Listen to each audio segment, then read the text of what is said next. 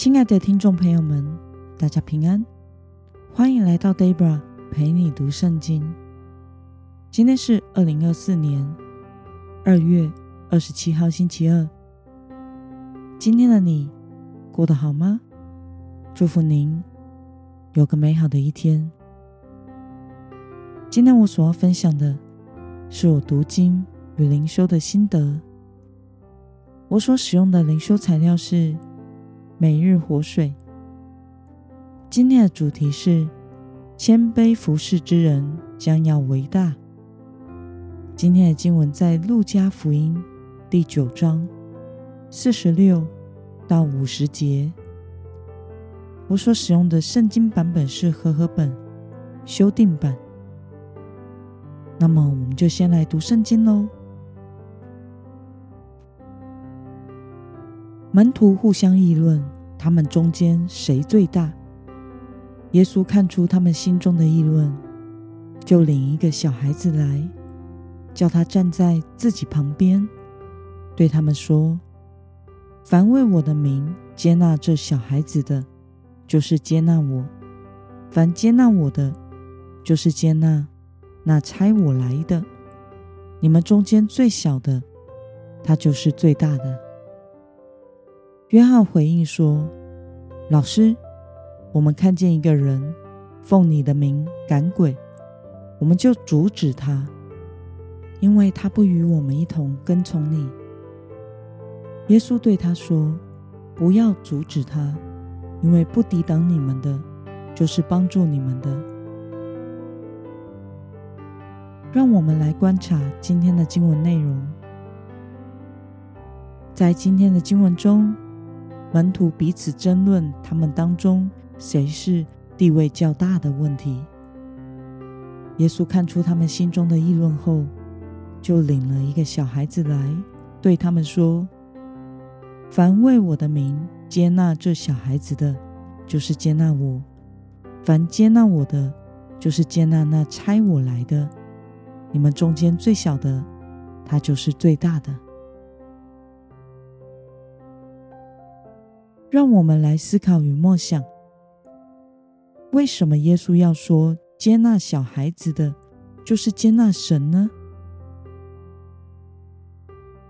在当时犹太社会中，小孩子是没有社会地位的，甚至是不被计算在人口之中的。从前面几集五饼二鱼的神迹中，我们可以看到女人。和小孩都没有列入计算人口，只写着现场的成年男人约有五千人。因此，耶稣把当时社会地位最微小的小孩子放在他的身边，列为与圣父和圣子相提并论的讨论，是很不可思议的事。地位相差实在太过悬殊。因此，耶稣是强调了谦卑的道理。如果人愿意以身份地位较高的情况，谦卑的去接纳一个不算人口的小孩子，甚至去服侍他，那么在神国的价值观中，这个人的地位在神眼中就是高的。对于耶稣说：“你们中间最小的，他就是最大的。”对此，你有什么样的感想呢？世上的人都是追求更高的地位，没有人想要自己比别人低下。当我们走进高级餐厅，或者是百货公司专柜，服务的人员会尊称客人为贵宾。为什么会这样称呼呢？因为在社会价值观中，消费者、顾客与贵宾听起来就是不一样，似乎一个是平民，一个是高尚的贵族一般。但是在神国的价值观中，却不是这样的。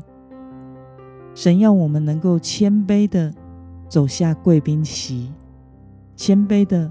把别人当作贵宾来看待、来服侍，过一个单单高举神的生活。